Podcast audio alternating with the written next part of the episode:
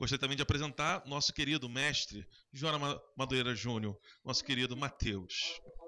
Jona Madureira Júnior.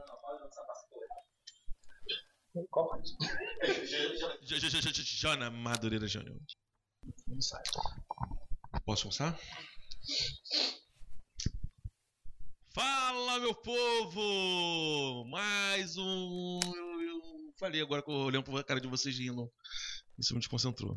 Isso que é ruim aqui, cara, que lá eu consigo. É. Isso é. E lá eu não consigo olhar o rosto de vocês, aqui eu vejo, cara. Isso é. Isso é pior, pra mim é. é. Vamos lá, vamos lá então.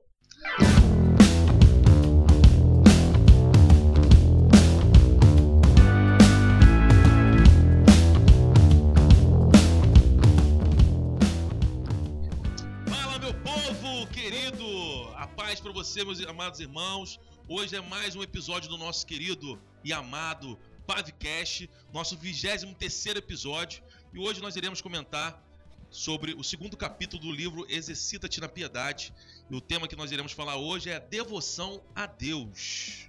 Hoje eu gostaria de apresentar a vocês os nossos queridos professores. Carlos Magno, dá um alô para essa galera boa aí, Carlos Magno. Olá, meus irmãos, olá, minhas irmãs. Sejam bem-vindos aí para um nosso próximo episódio. Gostaria de apresentar o nosso querido professor Matheus. E aí, pessoal, como é que vocês estão? Todo mundo piedoso já?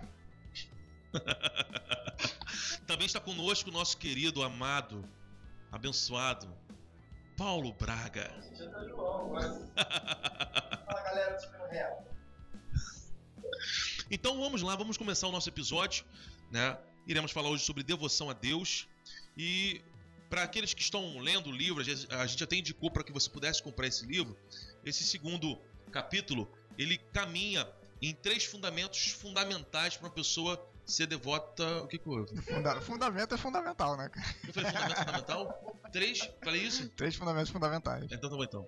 É o tipo de coisa que eu falaria, então não posso É, falar. é, é, cara. Então nós estaremos falando sobre esse segundo capítulo, Devoção a Deus. E para você é, que tem lido o livro, e nós indicamos que você pudesse comprar esse livro, o segundo capítulo ele é baseado em três fundamentos: temor a Deus, amar a Deus e desejo de Deus. E gostaria de comentar com os queridos professores sobre temor a Deus. Temor a Deus é importante para uma vida devota? Bom, é pra gente a gente linkando, né, que é o- os pontos que Jefão colocou de temor, desu- desejo de Deus e amor a Deus, eles são para que a gente possa entender e conceituar a devoção a Deus. né? É, não é à toa que ele começa a falar sobre o temor a Deus. né? E a questão de, do, do temor que envolve a, a reverência, que envolve você ter em mente a grandeza de Deus, o poder de Deus e todos os atributos divinos que ele tem, é o ponto inicial para que a gente possa ter uma, uma vida de piedade, para que a gente possa ter uma vida que agrade a Deus, porque não tem como a gente agradar a ninguém sem que a gente saiba quem é ou tenha noção da envergadura que essa pessoa tem, que no caso é o nosso Deus. né? Então, é exatamente por esse motivo que é o primeiro passo para esse caminho longo de uma vida de piedade, que ele começa a gente construindo aí a, a silhueta, construindo o tamanho o poder é, de Deus na nossa vida, para que aí sim a gente possa seguir para os outros pontos e iniciar e trabalhar esse, esse relacionamento com Deus. Eu acho interessante que o, o Jerry Bridges ele vai tratar esses três pontos como um triângulo, né? Ali, é, esse tripé básico do que é uma vida devota a Deus, do que é uma vida que, que de fato desempenha essa, essa questão da devoção a Deus. E ele trata, justamente ele, evoca a figura de um triângulo, porque ele diz que na base desse triângulo vai estar justamente o temor a Deus e o amor a Deus que irão gerar o desejo de Deus. E isso é o que o Jerry Bridges vai definir como uma vida piedosa com base nesses três fundamentos que o Jefferson já falou. Então eu acho interessante porque na base para você desejar a Deus está justamente duas coisas que parecem ser contraditórias, né? Temer a Deus e amar a Deus. E eu acho que justamente é, há esse, esse ponto de, de tensão entre temer a Deus e amar a Deus pelo entendimento equivocado que a gente tem do temor ao Senhor, né? A gente associa muito a ideia de temer, principalmente a figura no Antigo Testamento, né? De ali a noção que às vezes a gente tem totalmente equivocada de que no Antigo Testamento Deus ele é, um, é mais vingativo, é mais punitivo e que no Novo Testamento ele é mais amoroso, como se tivesse uma mudança no ser e no caráter de Deus. Mas tanto no Antigo quanto no Novo Testamento esse conceito do temor a Deus ele está muito presente e, e que o Jerry Breeze vai lembrar justamente é que no Novo Testamento a ideia é que na nova aliança a partir de Cristo Jesus esse temor ele é infundido no coração do crente, né? Então é, vale a pena a gente tentar destrinchar um pouco essa noção de temor para que a gente evite os equívocos que a gente tem de temor ser simplesmente ter medo, né, ou ter algum tipo de, de aversão, como se Deus estivesse muito distante e a gente devesse se relacionar com Ele de maneira temerosa sempre assim, caramba, é, tem que tomar cuidado nas palavras que eu vou falar, porque esse Deus pode me punir, porque esse Deus vai jogar um raio na minha cabeça se eu fizer as coisas erradas, se eu fizer as coisas da maneira equivocada. Então, às vezes a gente associa muito essa ideia do temor linkado à punição, à, à, à vingança e à ira de Deus. E num certo sentido, faz sentido, é, num certo sentido faz sentido que a gente pense em temor a partir é, como sendo é, um reflexo do entendimento da ira de Deus, de que Deus realmente está irado com o pecado e ele irá trazer punição para o pecado.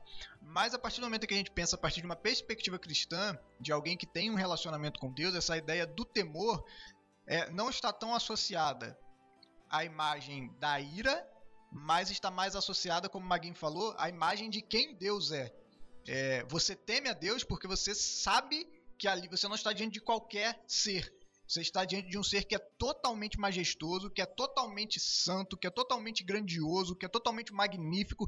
E a grandeza de Deus, o próprio fato de você estar diante de Deus, isso gera temor em nós e deve gerar reverência em nós, deve gerar a noção de que Deus ele é totalmente diferente de nós aquilo que a gente encontra nas nossas falhas, nas nossas é, limitações, quando você olha para Deus você não encontra isso. É por isso que quando nas escrituras elas relatam para nós alguns encontros que alguns personagens bíblicos tiveram com Deus, a primeira reação deles é eu, eu tô aqui, eu sou indigno, eu vou morrer. Se humilhar. Né? Eu acho que o, o encontro de Isaías ali no capítulo 6 é Sim. o mais emblemático disso. Isaías tem um contato com Deus, ele vê toda a santidade de Deus ali preenchendo o templo, ele diz assim: ai de mim, vou morrer porque eu sou um homem de lábios impuros, eu moro no meio de um povo de impuros lábios, e os meus olhos viram o Senhor. Então, o temor de Deus.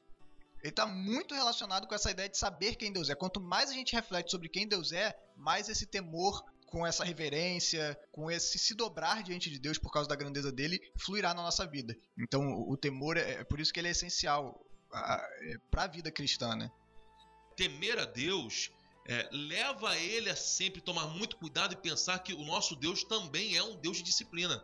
O, o amor de Deus não é perdido, jamais. Né? O, o, amor de Deus não muda por conta da, da, do seu poder, da sua justiça e por conta da sua disciplina. Mas o cristão sabe que ele não foi liberto da disciplina.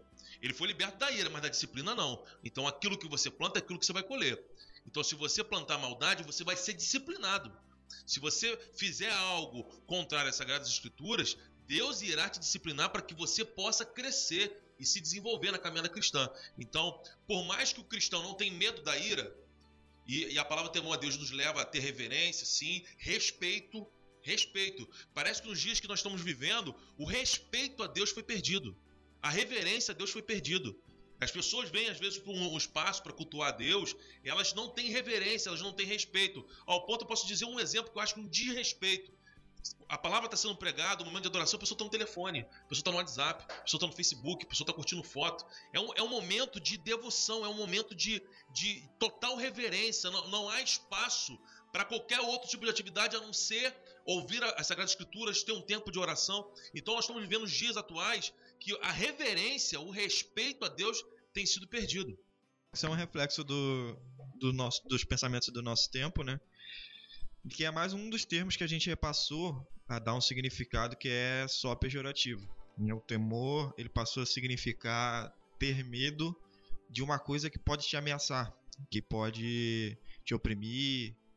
E, e outro aspecto que a gente também considera na hora de falar sobre o temor, se a gente for levar, por exemplo, para o âmbito profissional. A gente teria um certo temor com as nossas autoridades. Por exemplo, você está sujeito ao seu chefe. Claro, é, guardadas as devidas proporções, né?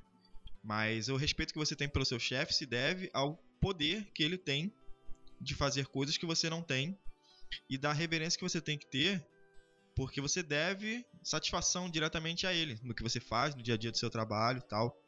Isso não é necessariamente uma coisa ruim. E isso é até um conforto de você saber que eh, as maiores responsabilidades estão sobre os ombros dele. E uma parte só é, cabe a você. E que você não está sozinho né, no, no, nos seus afazeres e tudo mais. Só que como hoje em dia a gente tende a achar qualquer tipo de submissão, qualquer coisa que seja do tipo de submeter a um poder maior como algo negativo, a gente vai tender a sempre achar que é, o, o chefe tem que estar tá no mesmo nível que você, porque senão você está submisso e submisso é necessariamente ruim. Então, temor, em vários âmbitos da nossa sociedade, significa você ter um medo que é ruim. Não um respeito, não uma reverência, não um reconhecimento do, da posição que você de fato ocupa naquele âmbito. Então a gente vai aprendendo com o que a gente tem no dia a dia a olhar para as escrituras da mesma forma. Quando a pessoa descobre que ela está debaixo de um Deus que tem a vida dela nas mãos, às vezes isso assusta. E aí o temor que essa pessoa vai ter não é necessariamente o temor saudável que a Bíblia é, nos coloca, né? Que é um dos pilares que o Jeff Bridges vai colocar pra gente para buscar uma devoção saudável. Vai ser um temor que vai ser ruim mesmo, de, de, de medo de um Deus que vai te fulminar se ele quiser. E às vezes a gente se pega pensando em temor, sabe? Porque a palavra hoje em dia ganhou esse, esse peso que não, não deveria necessariamente ter, né? Que ela tem vários significados e um deles é negativo, mas não necessariamente temor significa termo pejorativo, né? É, quando a gente fala sobre esse temor a Deus, não tem como desassociar isso de quem Deus é, sabe? É, é o reconhecimento, temer a Deus é justamente o reconhecimento de quem Deus é em toda a sua glória, e, e do abismo que existe justamente entre o ser humano e esse, e esse Deus que é completamente justo, completamente perfeito.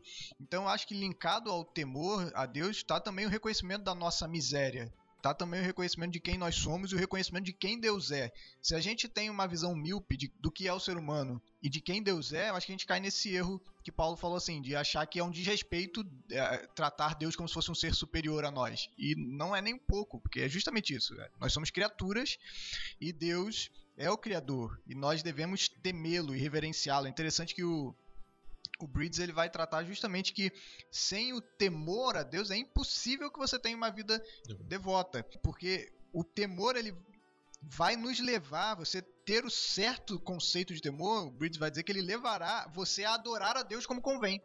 É, e vai também regular a nossa conduta.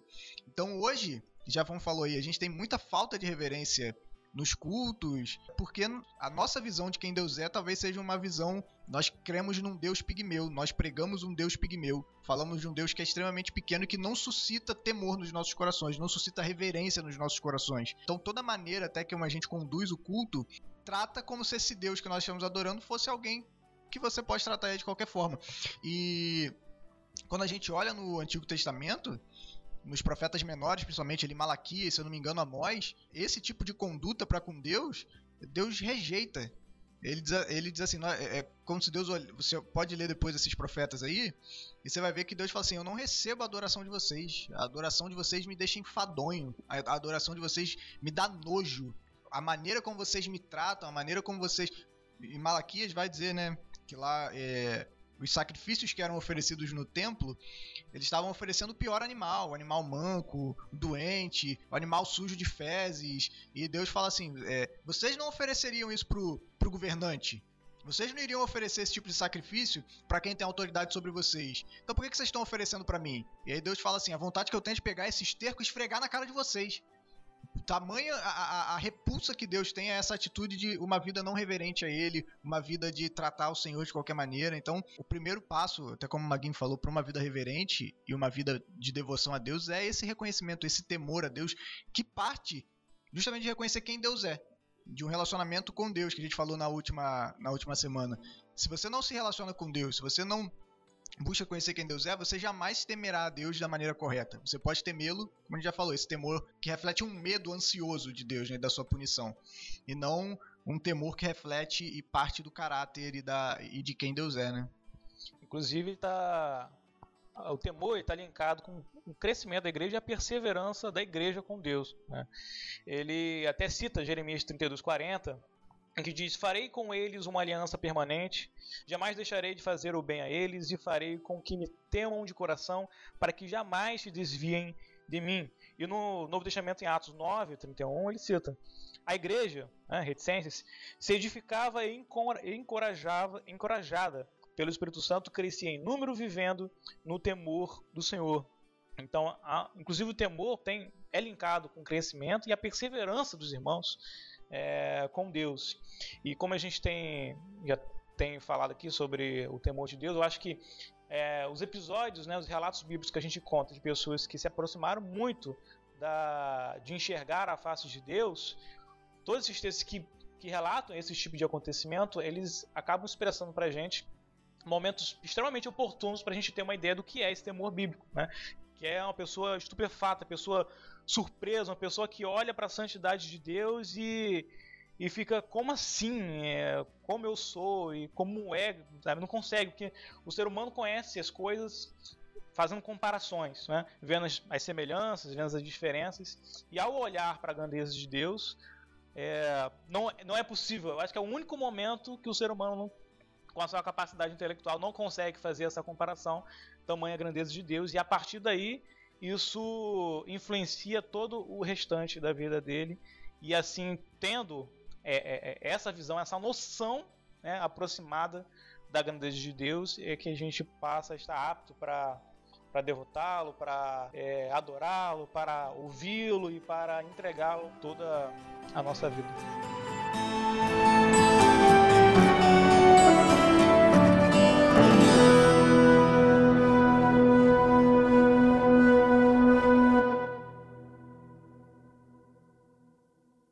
Partindo de todas essas falas sobre o temor a Deus, que, como nós colocamos, é um dos fundamentos primordiais para que você possa ser uma pessoa devota a Deus, a gente vem para um segundo fundamento, que é amar a Deus. Né? O próprio é, capítulo 2 desse livro vai dizer que só o cristão temente a Deus pode verdadeiramente prezar o amor divino. Se você não teme a Deus, você não tem condições de prezar pelo amor divino. Então, é, um cristão temente a Deus tem total capacidade de amar a Deus como ele merece ser amado. É, isso tá justamente na minha fala no início eu comecei dizendo que parecem duas questões contraditórias, mas justamente não são nesse sentido. Porque a partir do momento em que você reconhece quem Deus é, você teme a Deus por causa de quem Deus é, e você entende é, que você era um objeto da ira de Deus, que pelo seu pecado você estava completamente alienado desse Deus. Você entende que esse Deus Santo, ele enviou seu filho para morrer no meu lugar, para pagar pelos nossos pecados, para nos para levar toda a ira de Deus que estava destinada a nós, aí flui o verdadeiro amor. Isso é possível compreender se você entende. A gente só consegue compreender a grandeza do que Cristo fez por nós, do amor que Deus demonstrou por nós em Cristo Jesus, se você entende que esse Deus é totalmente santo totalmente poderoso, totalmente gracioso, totalmente justo e que o que nós merecemos era punição pelos nossos pecados. Só a partir desse prisma, só a partir desse temor a Deus que você realmente entende, compreende a intensidade do amor de Deus por nós ao ter enviado Cristo para morrer pelos nossos pecados. Porque se não fosse isso, se você não tem essa noção de quem Deus é, até mesmo o sacrifício de Jesus se torna pequeno. A gente acha que é qualquer coisa, que Jesus simplesmente fez ali uma coisa que a gente tinha condições de fazer, que dava para fazer por mim mesmo. Quando essas duas coisas andam juntos, de fato você começa a amar a Deus e você de fato começa a entender o quanto Deus amou você. Que eu acho que isso é algo que o Jerry Bridges vai falar até você entender que o amor de Deus foi por você, foi pessoalmente por você, não só a noção que ele vai dizer assim, ah, Deus morreu para perdoar o pecado no mundo. Ele, vai falar não só do mundo, mas pessoalmente pelo seu pecado. Né? E isso gera em nós esse amor quando a gente reconhece quem Deus é, quem nós somos e o que Jesus fez no nosso lugar. Essas duas coisas estabelecem então a base para uma vida piedosa, que é o temor a Deus e o amor a Deus. Né?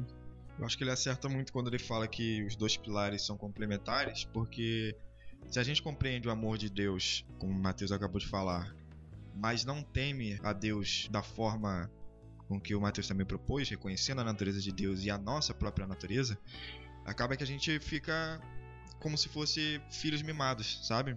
O, amor de Deus me, alcançou e eu sou melhor que o resto, é, eu sou separado, eu sou ungido, eu sou, sei lá, qualquer, qualquer outra coisa que se diferencie do resto das pessoas, né?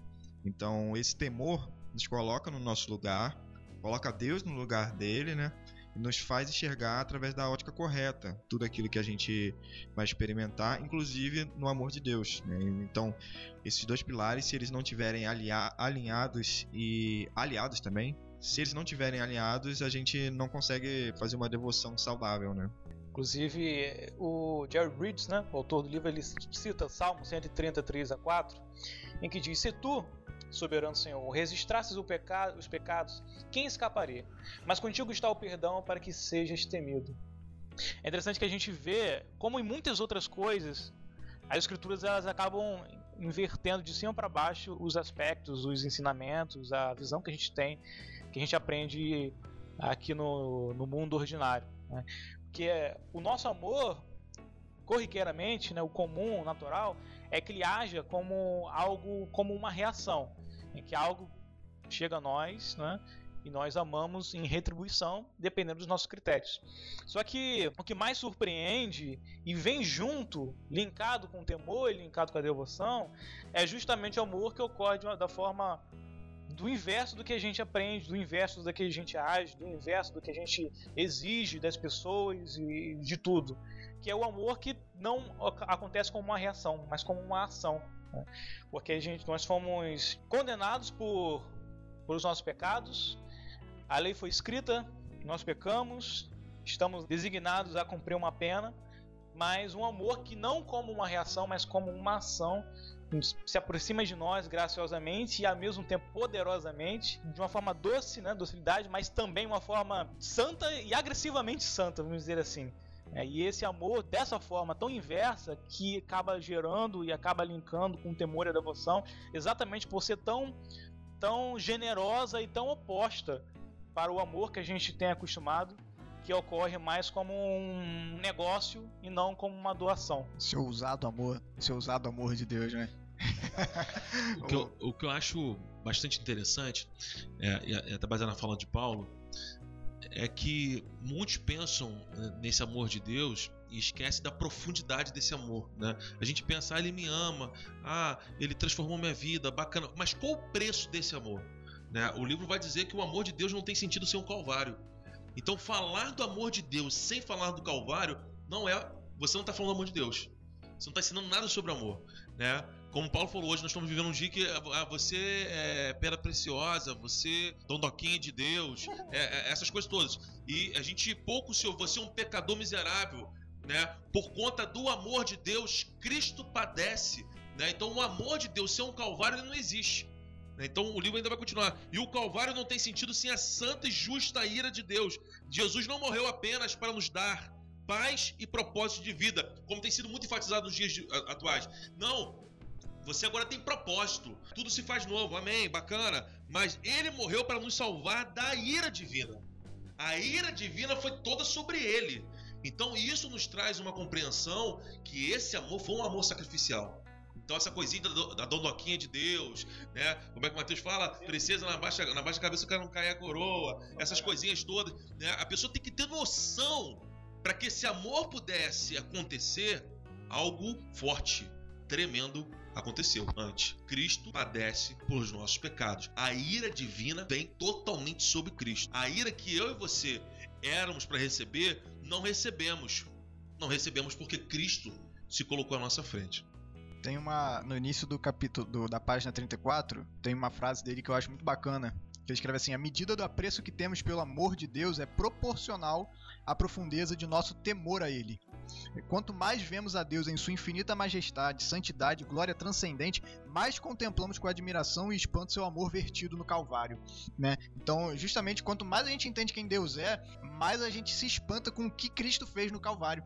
E mais a gente tem a noção de, de quanto a graça de Deus nos alcançou, né? Que é o, o que ele vai começar a desenvolver um pouco mais à frente, quando ele vai dizer que nós devemos nos apropriar dessa verdade, desse amor de Deus e crescer nesse amor de Deus ao meditar que é tudo pela graça, que os nossos fracassos espirituais eles não vão afetar nenhum tio sequer do amor de que Deus tem por nós, que Deus não, não nos ama mais nem nos ama menos, dependendo do quanto você vai ser bom ou quanto você vai ser ruim, que é totalmente pela graça, o amor de Deus já é perfeito por nós, já foi derramado de maneira perfeita em nosso favor. E aí Paulo vai escrever lá no capítulo 8 de Romanos, que para mim é um dos capítulos mais bonitos da Bíblia, que ele vai dizer lá quem é que vai nos separar do amor de Deus, quem é que vai trazer alguma acusação contra os escolhidos de Deus. Foi Deus mesmo quem justificou, foi Deus mesmo é, quem tem cuidado, é Deus mesmo quem vai manter. Nada vai nos separar do amor de Deus que está em Cristo Jesus. Nem morte, nem altura, nem potestade, nem o futuro, nem o passado, nada. Nada pode se separar do amor de Deus que está em Cristo Jesus. E quanto mais nós tomamos consciência disso, quanto mais nós meditamos nisso, quanto mais nós nos apropriamos dessas verdades, mais nós cresceremos em devoção, mais nós cresceremos numa vida piedosa para com Deus, né? Quanto mais a gente entende esse amor, é, mais você vai crescer como cristão.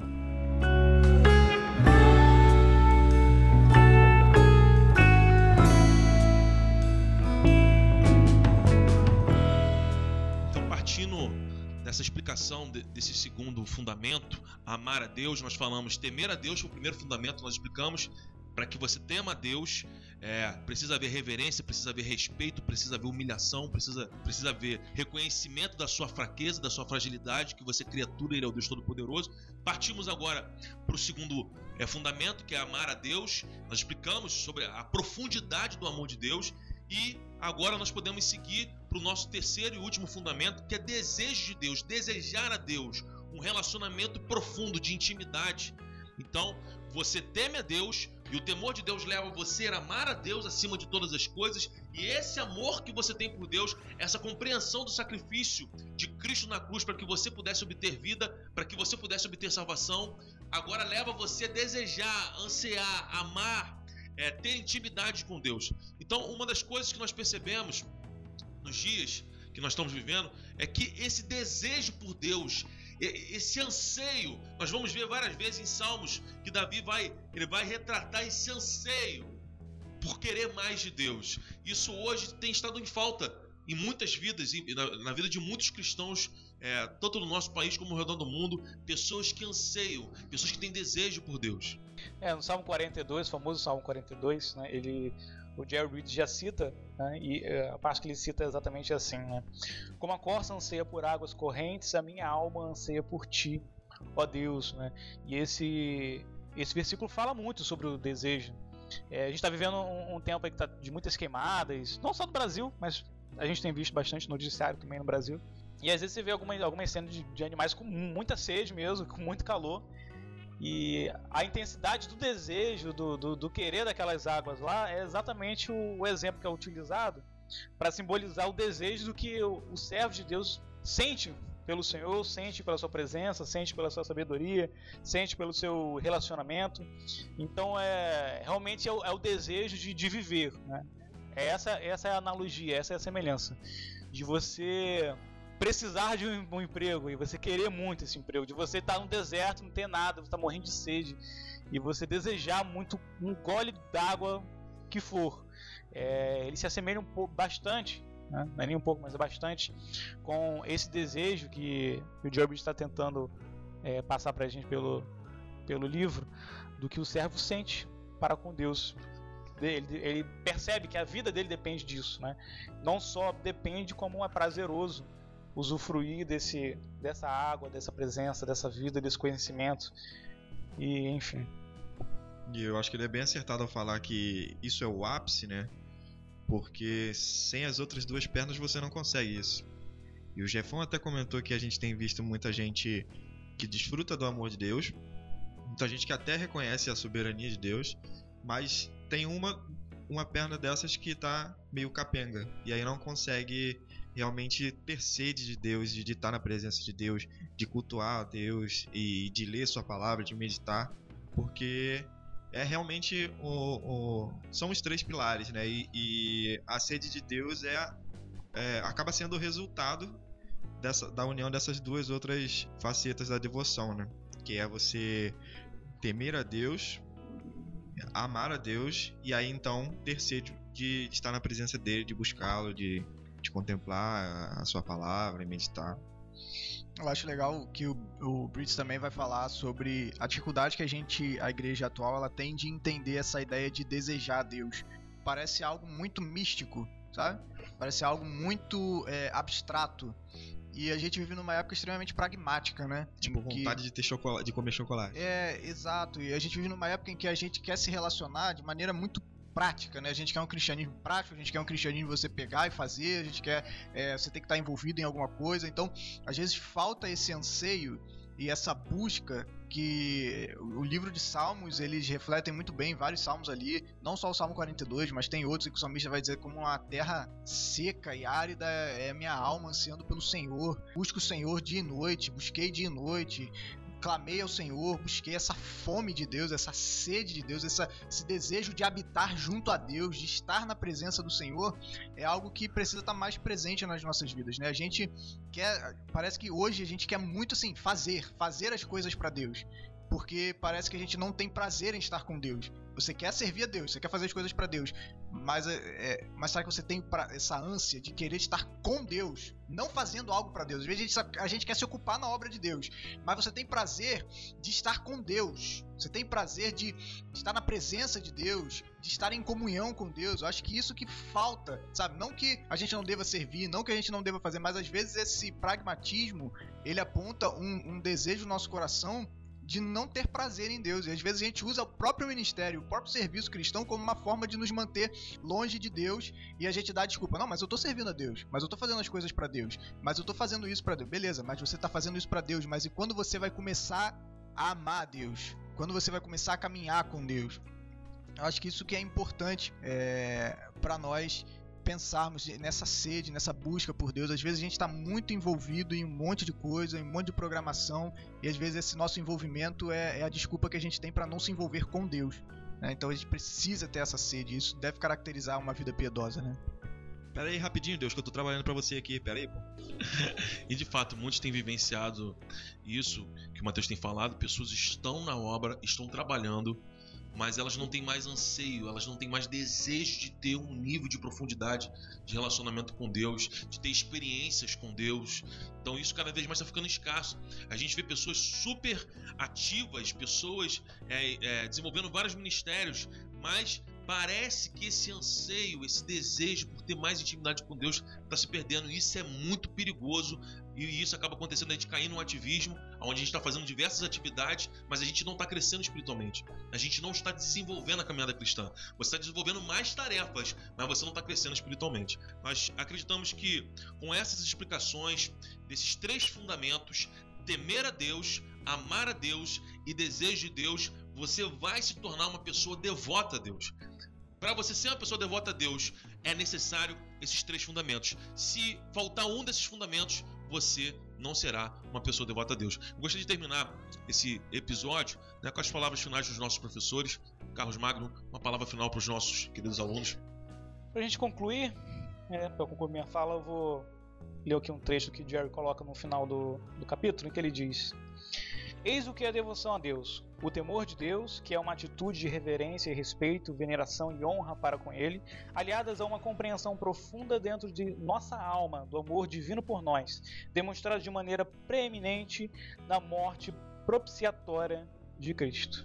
É, Eu acho que a gente, minhas palavras finais é que nós precisamos crescer nesse temor, nesse amor e, e, de fato nessa sede por Deus e eu quero minha minha- minhas últimas palavras é fique atento no próximo episódio, não perca por nada, porque no próximo episódio a gente vai falar justamente sobre é necessário que você tenha uma ação, que você haja para que essas coisas fluam na sua vida. Essas coisas vão crescer a partir do momento em que você tomar uma postura diante de Deus de realmente buscar conhecer a Deus, de realmente buscar é, conhecer a palavra. Então a gente vai desenvolver isso um pouquinho mais no próximo episódio. Então não perca o próximo episódio, que acho que ele vai complementar demais o que a gente falou, para que não fique só no campo de você precisa fazer, você precisa, você precisa fazer, mas como é que a gente faz? Como é que a gente pode crescer nessas áreas, né? Então é, o meu, a minha palavra final é ouça o próximo episódio. E eu acho que também é, chamar para a proposta de, de se exercitar, né? Não é uma coisa que você vai começar agora. Ah, não, já entendo o temor de Deus, já já o amo e já consigo ter sede, assim, não é assim, é uma coisa que você vai desenvolver. Então não se assuste se de repente você se perceber numa, numa caminhada que você vai evoluindo aos poucos e, de, e não, não de primeira você se identificar com o que está sendo relatado por, por, por nós aqui como se, o que fosse perfeito, né? O que seria agradável. Até porque a gente acredita que a gente está em constante evolução nesse sentido, né? Na nossa devoção, na nossa adoração a Deus, né? Espero que você tenha sido extremamente edificado nesse episódio e que você possa fazer boas reflexões. Que Deus te abençoe e até a próxima semana. Tchau, tchau, queridos. Fique com Deus. Tchau. Tchau, tchau. Valeu.